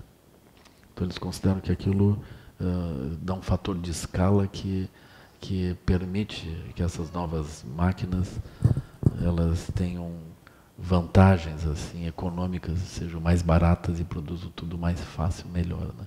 Tem, tem, algumas coisas que dá para uh, então, uma máquina que vai funcionar em outro lugar pode funcionar também bem do, dentro do Brasil. Mas eles viram que tem algumas regiões que têm desafios, assim, por exemplo, eles têm ventos por certas épocas, mas não em outras épocas. Então, como fazer os coletores, os, as pás funcionarem mesmo em regime de baixo vento, que não é um dia ou outro, é por períodos. Então tem esses desafios. Esses desafios eles são muito interessantes porque eles introduzem uma demanda regional. Então a economia verde é alguma coisa assim. Por exemplo, como que a gente vai fazer o tratamento dos efluentes cinzas e negros aqui em Viamão, na nossa terra aqui? Isso depende do solo local, entende? Ele depende de várias circunstâncias locais, totalmente locais, né? Então, aquilo que pode ser uma solução para uma região pode não ser para outra. Se a gente vai fazer bacias de evapotranspiração, tem que ver qual é a planta que funciona ali. Tem que ver se é, aquilo vai funcionar o tempo todo. Porque tem épocas, por exemplo, em algumas regiões que chove muito, muito, muito, muito, aquilo não vai funcionar direito. Assim. Então, como fazer em cada circunstância? Tem regiões que o, o lençol freático é muito alto. Fincou a pá, apareceu água. Como Bacupari, por exemplo. O lençol freático, nós estamos quase no nível, assim, acho que tem um metro, esse tanto de, de nível do lençol freático. Né? Então, como tratar esgoto nessa região? Então, cada lugar tem soluções. Né? Isso uh, necessita, então, não é uma coisa padronizável. Vai ter que encontrar soluções. Eu acho que tratamento de esgoto, por exemplo, é uma grande demanda. Como Lutz dizia, essa ótica, por exemplo, de juntar todo esgoto no lugar para depois tratar um problema pequeno que cada um gera, tratar como um grande problema em algum lugar, essa não é uma boa ideia, né? Essa não é uma grande ideia. Né?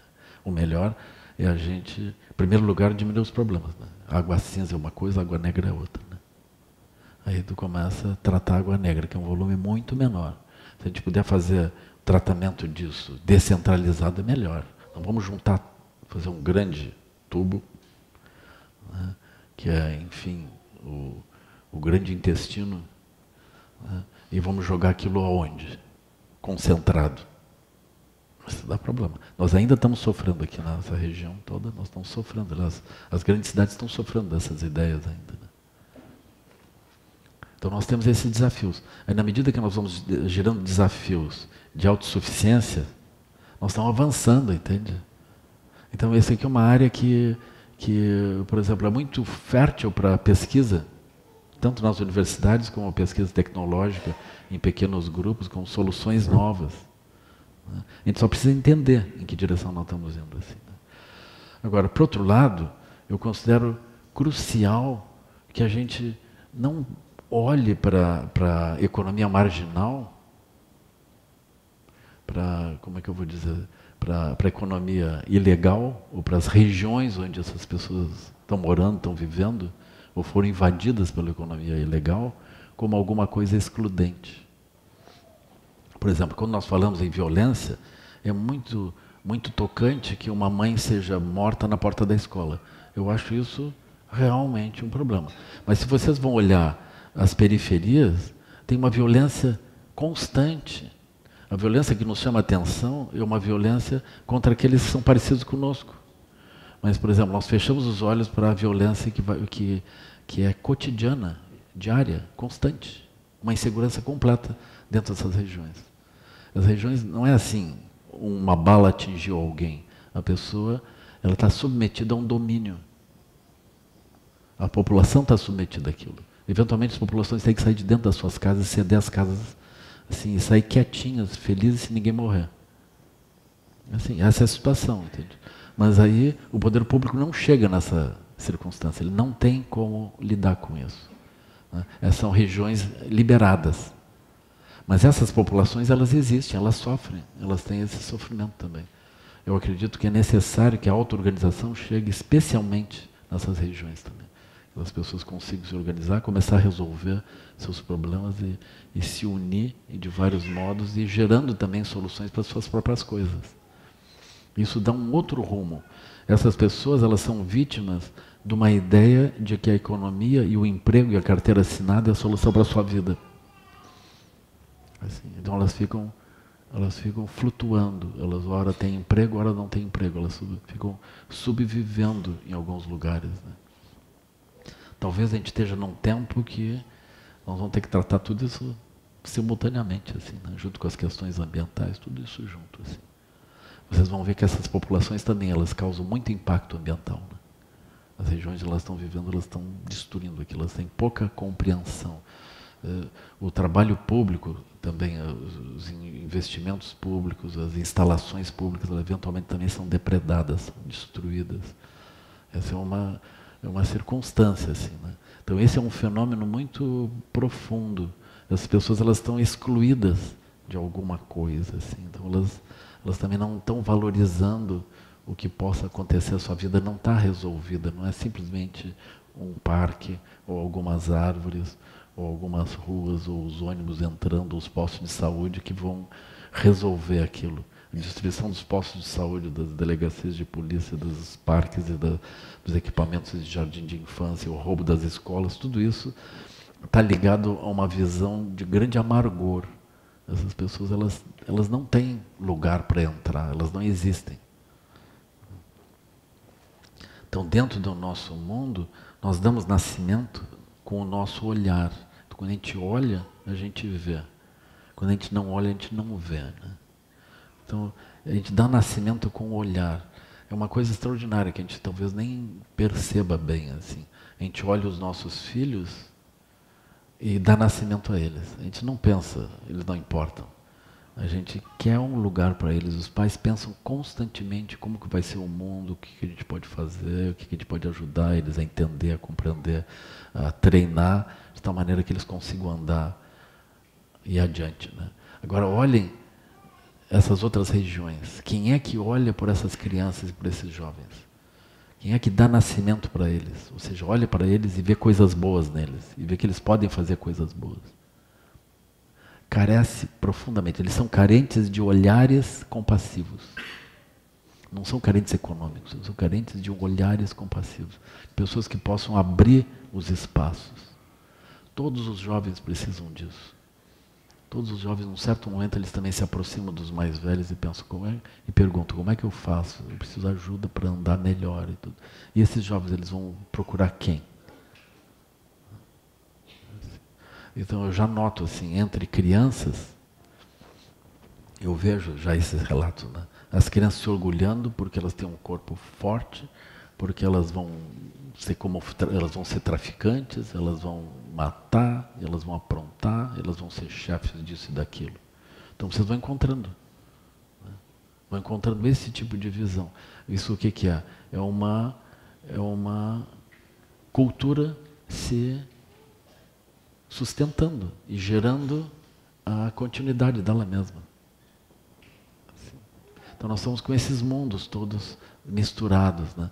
E a gente vive uh, dentro daquilo que o Pierre vai, vai chamar de uma normose, uma aparente normalidade. Essa normalidade, a nossa normalidade, nosso funcionamento dá origem às periferias todas e dá origem à destruição ambiental e à falta de futuro para nós mesmos. Adiante, né? A gente está vivendo isso. Mas eu considero que isso vem da limitação do jogo. Nós estamos dentro da bolha econômica. A bolha econômica é o ponto, né? Agora, essa bolha econômica, vocês vão encontrar vários movimentos de rua lutando contra a bolha econômica. Né? Vocês vão encontrar isso. É um fenômeno. Esse fenômeno não vai parar. Ele também, ele recua, ele surge, recua, surge, recua. Né? Por quê? Porque não tem, não é necessário protestar contra a bolha econômica. É simplesmente se levantar e fazer outra coisa. É isso. As pessoas que estão dentro da bolha econômica, elas também estão perdidas. Elas não são inimigos. Assim, não tem inimigos no meio disso. Todos nós somos vítimas de limitações. O desafio não é nós irmos para a rua e destruirmos os bancos. Isso com certeza não é. Isso é um aspecto, nem sei o que dizer disso. É super, assim, epidérmico da coisa. Né? Isso não tem problema nenhum, assim. Nem assalto ao banco é o problema. O banco não vai afetar por isso. Segunda-feira todo mundo vai usar seu cartão de crédito, vai pagar suas coisas, tem que ir lá, tem que voltar. Assim, esse processo ele vai seguir. A questão é a prisão da nossa mente à perspectiva econômica como, como uma perspectiva ampla, como se fosse o mundo real. Esse mundo real está todo furado. Agora, na medida que a gente percebe esse mundo real todo furado, que perspectiva nós temos? Nós precisamos gerar, não só individualmente, mas coletivamente, movimentos que ultrapassem isso. Né? Esse é o ponto. Né? Esse é o nosso desafio. Né? Ah, então, um pouco conectado a esse desafio, ou basicamente conectado a isso, uh, nós geramos esse ano essa motivação dedicar os 108 horas a um estudo de vários dias para o tema da auto-organização. Né? Assim, eu considero que o SEB é um exemplo de auto-organização. Ele pode não ser um bom exemplo. Né? Esse é um outro assunto, né? Mas ele é um exemplo de auto-organização. Os exemplos são assim, o que a gente pode copiar, o que pode não copiar. Não, não quer dizer que a gente está aqui é tudo perfeito. Não é. Com certeza não é. Mas eu acho que é um bom exemplo, assim, é um laboratório de auto-organização. Vamos deixar assim, é melhor, né? Laboratório. Assim. A gente faz coisas que funcionam, coisas que não funcionam. Mas eu considero isso super importante. Em, várias áreas, a gente tem algumas ideias sobre o que fazer, essas ideias estão andando. E a gente está refinando esse processo né, constantemente. Eu acho que um dos pontos cruciais é as formas de tomada de decisão e funcionamento, assim, sabe? Isso é super importante. Eu acho que esse processo da mandala, ele naturalmente pode ser refinado, mas ele é alguma coisa super útil, assim. E é, eu acredito que essencialmente a gente precisa ter uma assembleia como essa se constituir em pequenos grupos e raciocinar sobre o que fazer o que não fazer e gerar uma assembleia e, pensar e mover, aí a energia aparece e a gente começa a se mover. Eu acho que isso é uma experiência vitoriosa, uma experiência favorável. Eu, eu diria assim, em lugar de quebrar os bancos, pessoal, faça uma grande roda no centro da cidade e converse em grupos como fazer a cidade ficar mais humana, como que a nossa vida pode melhorar. Então tem algumas questões que a gente pode colocar. E aí a gente se coloca em marcha. Pegar essa energia e fazer a coisa andar. O, o processo, por exemplo, o processo agressivo, ele gera repressão, gera uma luta, né? Gera uma luta. Vai gerando uma descrença também. Então todo o processo de contestação que vai convergindo para uh, simplesmente depredação e destruição, ele não, não resolve, porque é como, por exemplo, a pessoa dentro da casa onde ela mora, ela começar a depredar as coisas para dizer que ela está inconformada com o funcionamento interno. Aquilo não vai funcionar, porque a pessoa está presa naquela casa. Nós temos que ampliar essa visão. A gente não está preso nesse processo econômico. A gente não tem os agentes do processo econômico. Eles não são nossos inimigos. Eles são eles são vítimas do próprio processo como nós também. Então tem vítimas em vários níveis aqui. Se, por exemplo, se nós estivéssemos em pleno emprego com, com salários altos, talvez as pessoas também não fossem para a rua. Elas achassem que então está bem. Isso é a prisão, entende? A prisão não é estar tá desempregado. A prisão é estar tá preso dentro de uma estrutura econômica e dentro de uma visão de vida que está limitada ao processo econômico. Esse aqui é o problema, entende? Nós temos uma vida ampla, nossa vida é uma coisa muito mais profunda. Vocês já olham assim, quem desconfiar disso, olha a multiplicidade de culturas que existiram antes desse processo econômico se instalar como ele se instalou é uma coisa super recente e apocalíptica, né? vamos, vamos simplificar assim. Né? É de uma coisa insustentável. Mas como toda bolha de realidade, ela domina a nossa mente, a gente não consegue ver de outro modo, ainda que os exemplos estejam nítidos de outras culturas humanas que viveram de outro modo, a gente não consegue ver. A gente não vê isso. Né? Assim. Então a gente tem esse desafio maior, eu considero, esse desafio maior, como que a gente pode simplesmente se organizar e se mover. Né? Que é muito mais fácil do que um desafio de lutar contra inimigos, de demonizar pessoas ou criar obstáculos aqui e ali. Né? Assim, também muito mais fácil do que gerar novos produtos para vender, para ganhar e para obter financiamentos, para então ter coisas vitoriosas. Muito mais fácil. Né? Isso, por exemplo, uma reflexão desse tipo, ela nos leva a questões cruciais. Por exemplo, se a gente segue pelas cinco sabedorias, nós vamos ver uma energia de felicidade em nós também. A questão da felicidade é uma questão essencial. Uma questão da energia que nos move, uma questão essencial. Assim.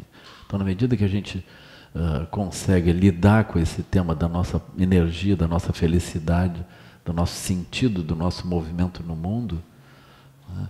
que, enfim, diferentes tradições uh, filosóficas, psicológicas, espirituais vão ter diferentes noções, né? mas na medida que a gente toma essa questão, que é a questão principal, uh, a questão econômica ela empalidece. Ela empalidece. Vocês vão ver muitas pessoas dentro de, assim, de experiências profundas que elas tiveram, a questão econômica não era o ponto central, não foi o ponto limitante também. Então a questão econômica se resolve especialmente por essa noção de geração de méritos. Então a gente se, se move gerando méritos e as coisas se movem assim, né? Eu acho que no SEB a gente tem uh, vários desafios assim interessantes. A gente pode usar como, por exemplo, a geração de valor econômico das coisas, como uh, o valor econômico das coisas é a vacuidade também. Ele surge ligado a uma bolha. Né? As coisas ganham sentido, ganham valor e perdem valor ligados a isso. Assim, né? Como que por exemplo, a gente pode chegar a um processo de educar as crianças que não simplesmente por processo econômico. Então, em que direção nós andamos? Como fazer isso? Então, são desafios assim. Que tecnologia que a gente vai usar? Como que a gente pode reduzir custo de construção, melhorar o convívio? O que, que as pessoas, dentro de uma comunidade, elas precisam como espaços individuais? O que, que elas precisam como espaços coletivos? Como que a gente protege a, segurança interna. Como que a gente faz isso? Como que a economia interna pode funcionar? Não só a economia do grupo, mas as economias individuais podem funcionar. Né? Quais são os, as dificuldades tecnológicas que a gente tem? Como que a gente pode superar isso também? Então tem muitos desafios. Como manter a própria saúde? Como demandar menos de controles assistêmicos da questão de saúde? Ou seja, como manter a sua, a sua harmonia, a sua saúde? por mais tempo, né? como ser menos afetado por desequilíbrios. Tudo isso são, são áreas super interessantes, assim, né? são desafios. Na medida que a gente vai funcionando desse modo, nós vamos gerando um expertise nisso. Eu considero que esse é o sentido de terra pura. Né? Então, esse ano a gente fez a campanha das bandeiras, colocar as bandeiras simbolizando terra pura. Terra pura é o barco. É o barco que mais equilibrado nos leva em direção ao aprofundamento das coisas uh, que realmente têm significado nas nossas vidas, que na visão budista é o caminho espiritual, meditação, treinamento e a liberação. Né? Assim, mas a gente precisa ter mais saúde, ter um equilíbrio social, ter uma coisa mais arrumada. Assim, né? E com certeza o bloco zero comum nos tempos de degenerescência, especialmente, ele já não serve bem para isso. É como se a gente precisasse gerar um barco que substitui o bloco zero. Né? Nas culturas tradicionais, o bloco zero funciona. As pessoas têm uma aldeia comum, aquela aldeia serve para todo mundo viver e gerar base para o processo espiritual. Nesse tempo de agora, isso não está mais sendo possível.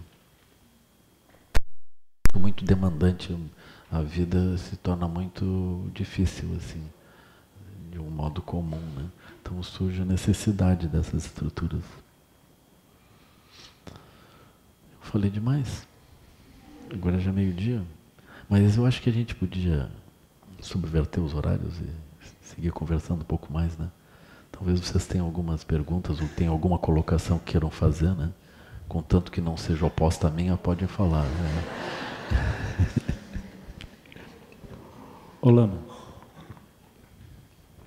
Aqui. É, eu, a minha pergunta é em relação à política, porque parece que o momento atual assim pede que as pessoas estejam mais é, engajadas nesse processo, assim, né? mais a par do que está acontecendo, ter um controle maior sobre o movimento dos políticos, enfim. E a minha pergunta é até que ponto esse tipo de movimento assim ele tem mérito a gente está mais engajado com as coisas assim ou a gente realmente escolher um outro caminho assim deixar de lado e realmente buscar outras alternativas assim eu acho que o desafio maior é a gente encontrar outras direções né? a gente andar rápido né mas aqueles que se engajarem também no processo está bem Cada um vai se engajar do jeito que tiver, né? Mas quem se puder se engajar nos processos também pode, isso pode ser uma boa coisa, né? Eu considero que a gente está vivendo uma situação estranha, assim, né?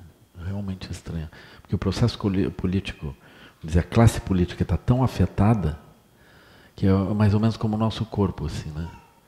A gente teria que extirpar o coração, o pulmão, o rim, o fígado, né? Aí não dando para fazer isso, a gente vai extirpando aos pedaços, assim, porque se a gente fizer aquilo, o sistema político todo afunda, né? Talvez fosse um tempo para, assim, eleições gerais. Assim, né? Mas mesmo que fosse eleições gerais, eu acho que as mentes ainda estão muito no mesmo lugar. É que nós vamos reeleger um monte de gente para fazer a mesma coisa. Assim, né? Eu acredito que a gente precisa fazer uma mudança verdadeira. Assim, né? A gente está nessa situação. Né? Eu acho super importante se manter ah, assim, acompanhando e participando naquilo que for necessário, for útil, que a gente sentir que é favorável. Né?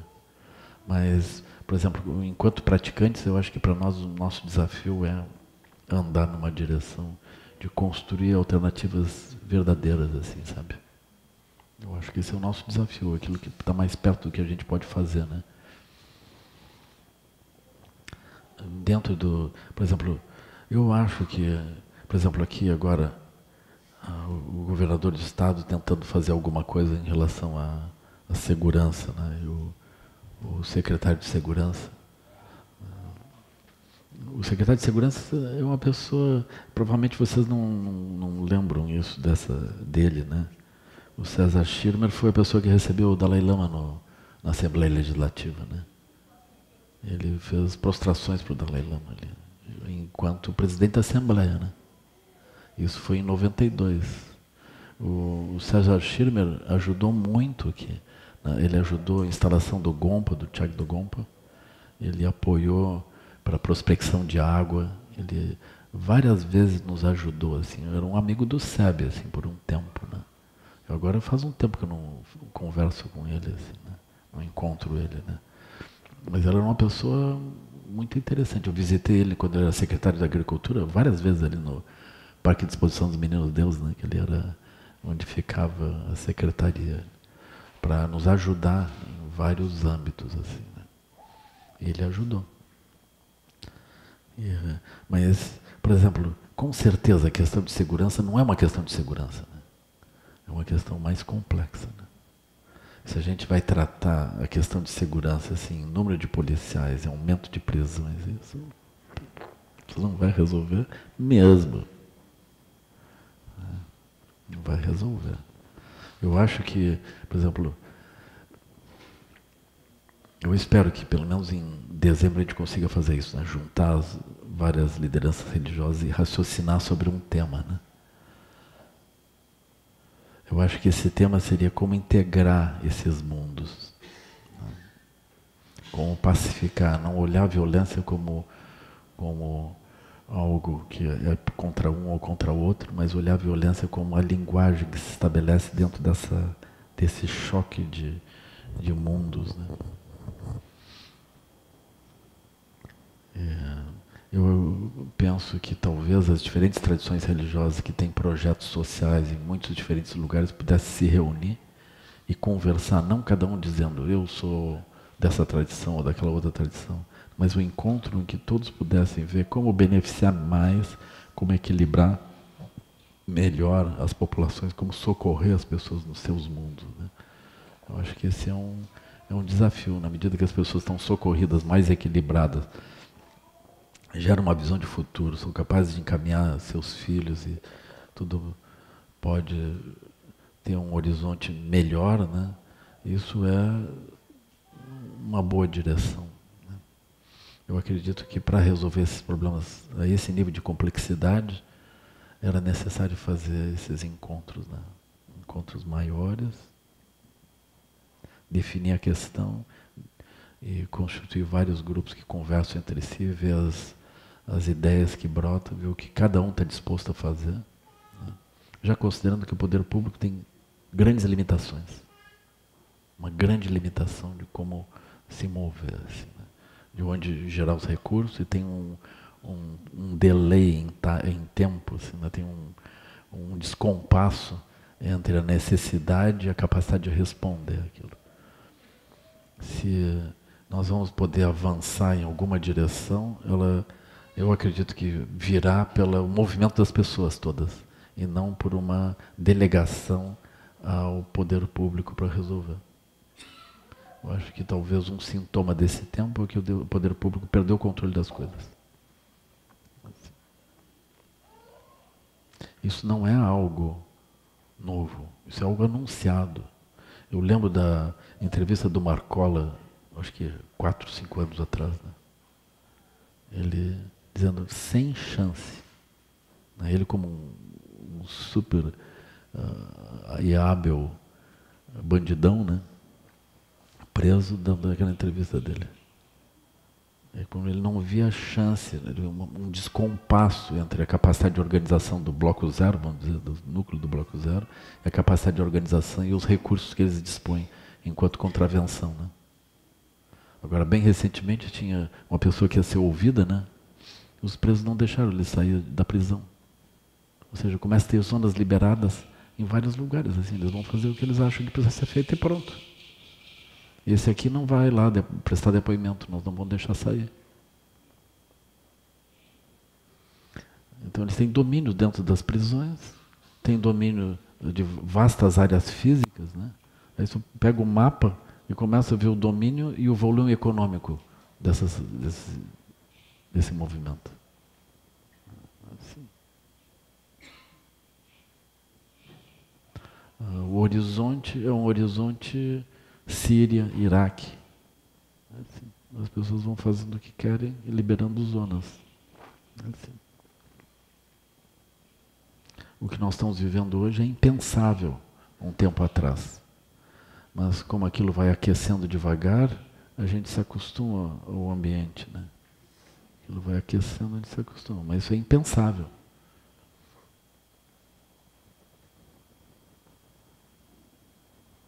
Essencialmente, o poder público não tem o poder de lidar com isso.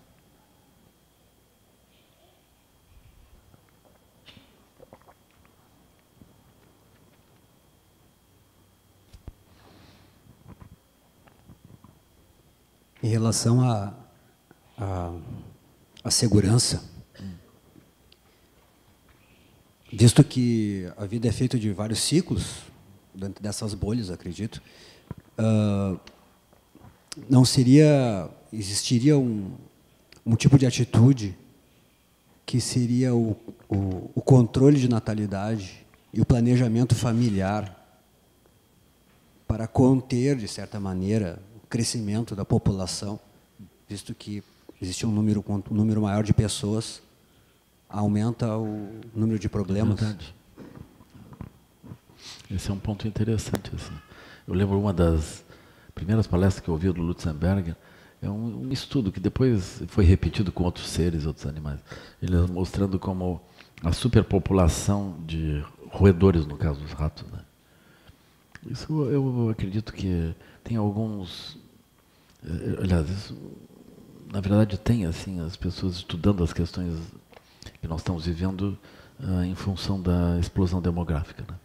O Paul Ehrlich é um dos que estudou isso assim com cuidado. E o Lutzenberg gostava dessa visão. É uma visão que também é chamada neomalthusiana, né? E eu acho que isso tem muito sentido. Eu lembro do Lutzer falando os animais, aí eles eles conviviam, né? Mas na medida que começou a densar, eles começaram a se atacar uns aos outros. Um pouco isso. Né?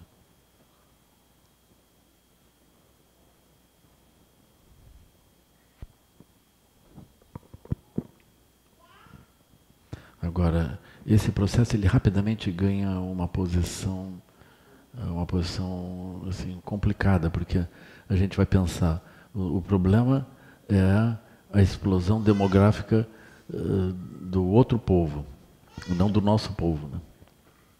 A gente começa a pensar assim, né? Aqui, quanto mais crianças educadas, equilibradas como nós, assim, ótimos como nós, tiver, melhor. Que nós não tem problema nenhum. O problema são os outros, né? Só que nós não existimos sem os outros. Dentro desse processo, o processo econômico ele funciona desse modo. Né? Desse modo. E os outros querem viver. Eles querem ter filhos. E querem andar. Né? Agora, como, como já foi estudado, o Luxemburgo tinha esse, essa sensibilidade à questão ambiental. E, agora, tem, tem alguns estudos bem interessantes que mostram como na medida em que tu amplia o nível de educação e amplia a visão, a, explosão demográfica se reduz. Né? Aqui no Brasil, eventualmente, nós tivemos uma redução muito grande, a gente não esperava isso. Né? A gente teve mais de 2%, atualmente está menos de 1% o crescimento demográfico. Então diminuiu bastante assim, né? e segue diminuindo.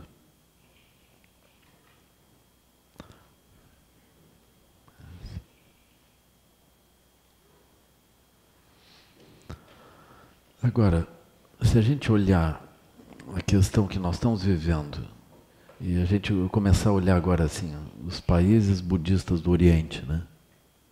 Mesmo na época, uh, mesmo na época de ouro deles, aquilo era um problema, assim, né? Um problema.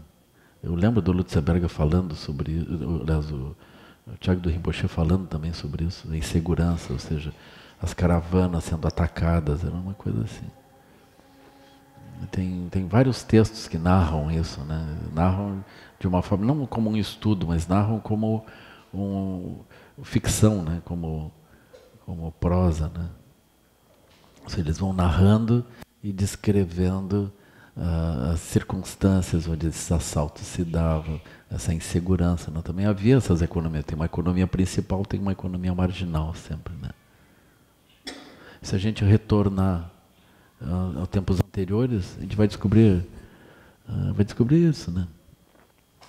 Na medida em que nós éramos caçadores e coletores, mesmo entre as tribos indígenas havia as guerras, né? Se atacavam economias e grupos, eles começam a se atacar. Só que nesse tempo a gente não precisa mais isso, né? a gente não precisa viver assim. Né? A gente tem uma lucidez, a gente não precisa, a gente tem informação, a gente pode fazer uma outra coisa. Né?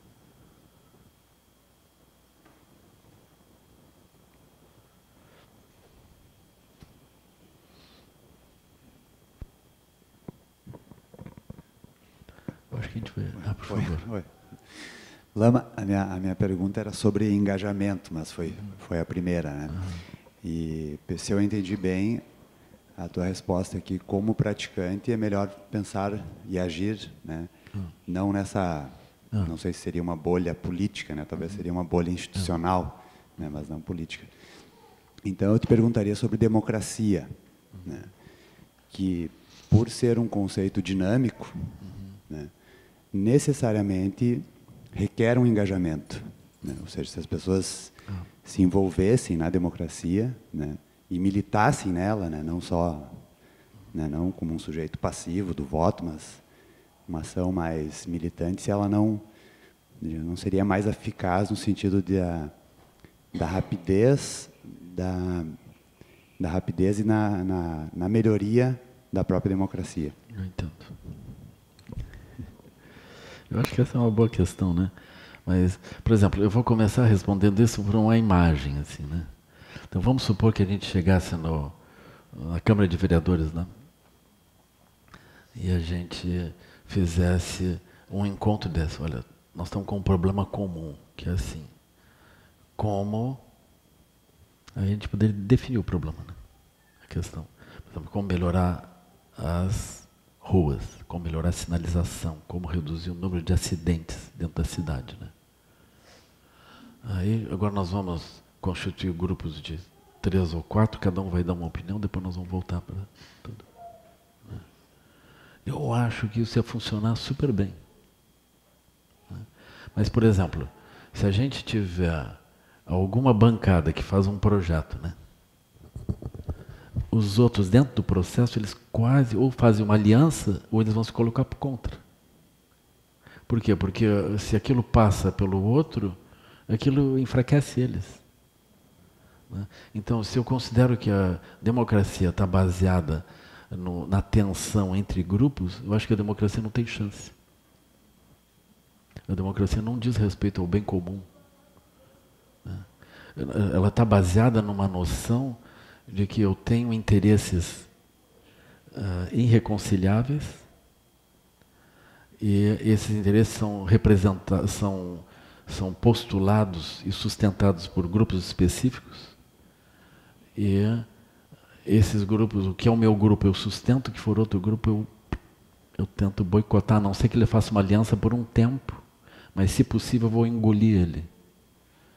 É alguma coisa assim, né? Aí, o que, que acontece? Eu vou decidir pelo voto e não pelo que é melhor. Não que isso seja sempre um problema, né? Eventualmente aquilo pode sair alguma coisa boa, mas a gente vai ter essa dificuldade de continuidade, por exemplo. O projeto começa com um, daqui a pouco é outro grupo, aquilo já não começa, eles querem lançar uma coisa com nome próprio e crescer. Então o objetivo principal já não é a população propriamente, mas é a sustentação do grupo como uma expressão da população no início. Mas no fim é a expressão da, do grupo mesmo, né? no tempo que a gente está vivendo agora com essa. Hoje são 35 siglas, né? É um número muito grande, 35 partidos políticos. Aí os partidos políticos eles já não representam mais opiniões, eles já representam a si mesmo como uma barganha dentro de um processo. Né? Eles estão representando. Então é uma corrupção do, do sistema. Assim, né? Eu acho que decidir por voto é interessante, mas eh, decidir por voto como método, eu acho meio complicado. É melhor a gente gerar um processo de bom senso. Assim.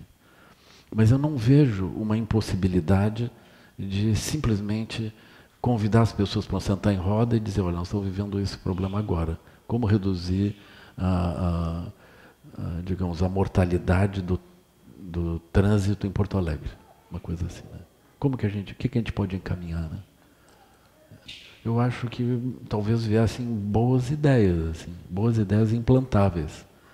Eu acredito que o, a mortalidade do tráfego em Porto Alegre ela pudesse ser reduzida de fato por um processo conjunto, que não é sectário, não depende de alguém, mas é um processo conjunto. Era um laboratório assim de ver. Né? Eu também diria assim, nenhuma criança na rua. Aí propor todo mundo pensar sobre isso, né? Como fazer para não ter ninguém na rua? Nenhuma criança sem escola, nenhuma criança abandonada presa dentro de casa. Como fazer isso? Né? Eu acho que é uma coisa crucial, assim, né? E talvez não seja nem economicamente muito problemático. Mas, eh, naturalmente, pode incluir também a segurança, né? no sentido comum. Né? Vamos reduzir 10% o número de assaltos. Como é que nós vamos fazer? O que, que a gente pode fazer? Aí todo mundo opina, né? Agora, por exemplo, o sistema democrático é assim, aí vem um secretário, um secretário da segurança, aí todo mundo começa a se opor a ele. Aí tá, tudo bem, não sei o que vai acontecer. Quando trocar, botar um outro também, todo mundo vai se opor.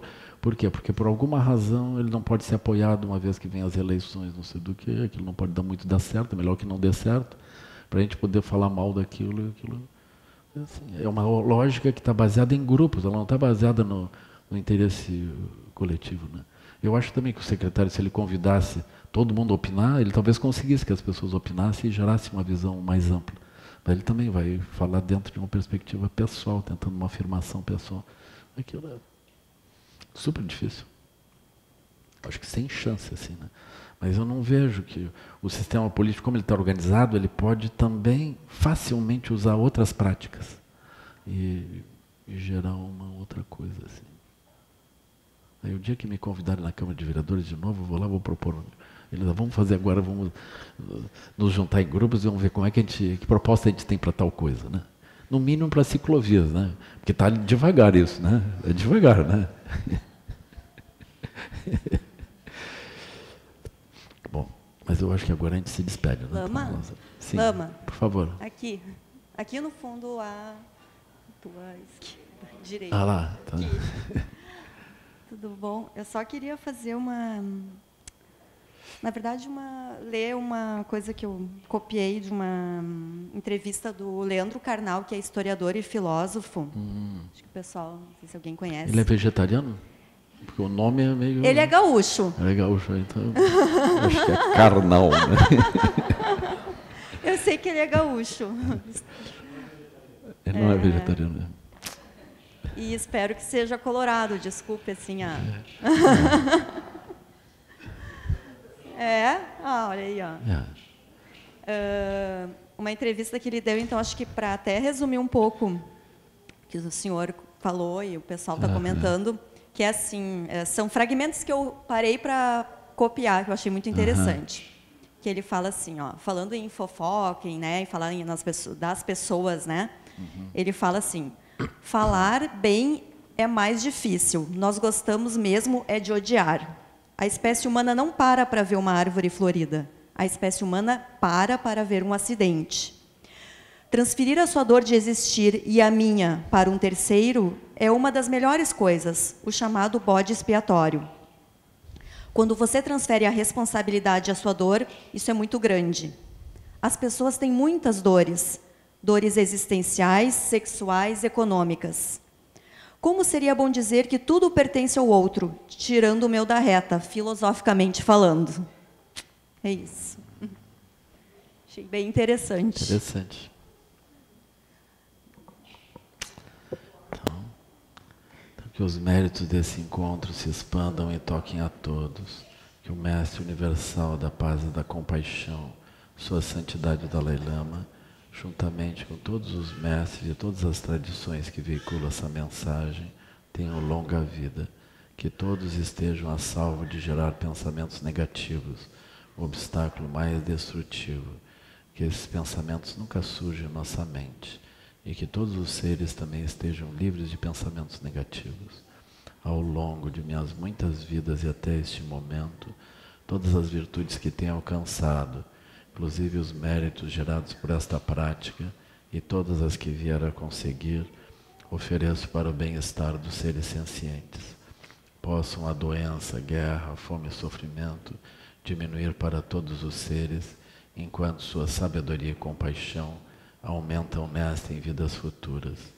Possa eu claramente perceber todas as experiências como sendo tão insubstanciais quanto o tecido do sonho durante a noite, e imediatamente despertar para perceber a manifestação de sabedoria pura no surgir de cada fenômeno.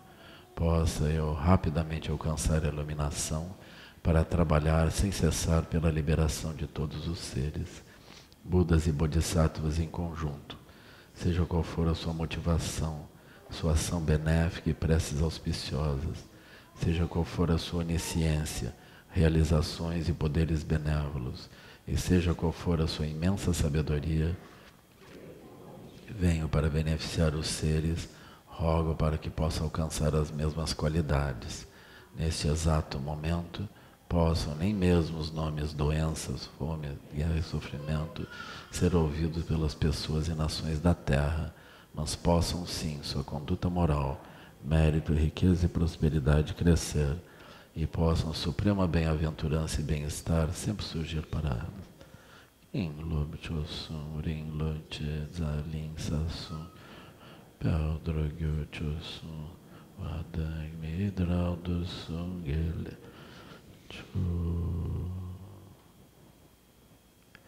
Agora eu estava lembrando que a Sociedade Dalai Lama ele propõe uma ética secular, né? Esse é o tema que ele tem trazido ultimamente. Assim.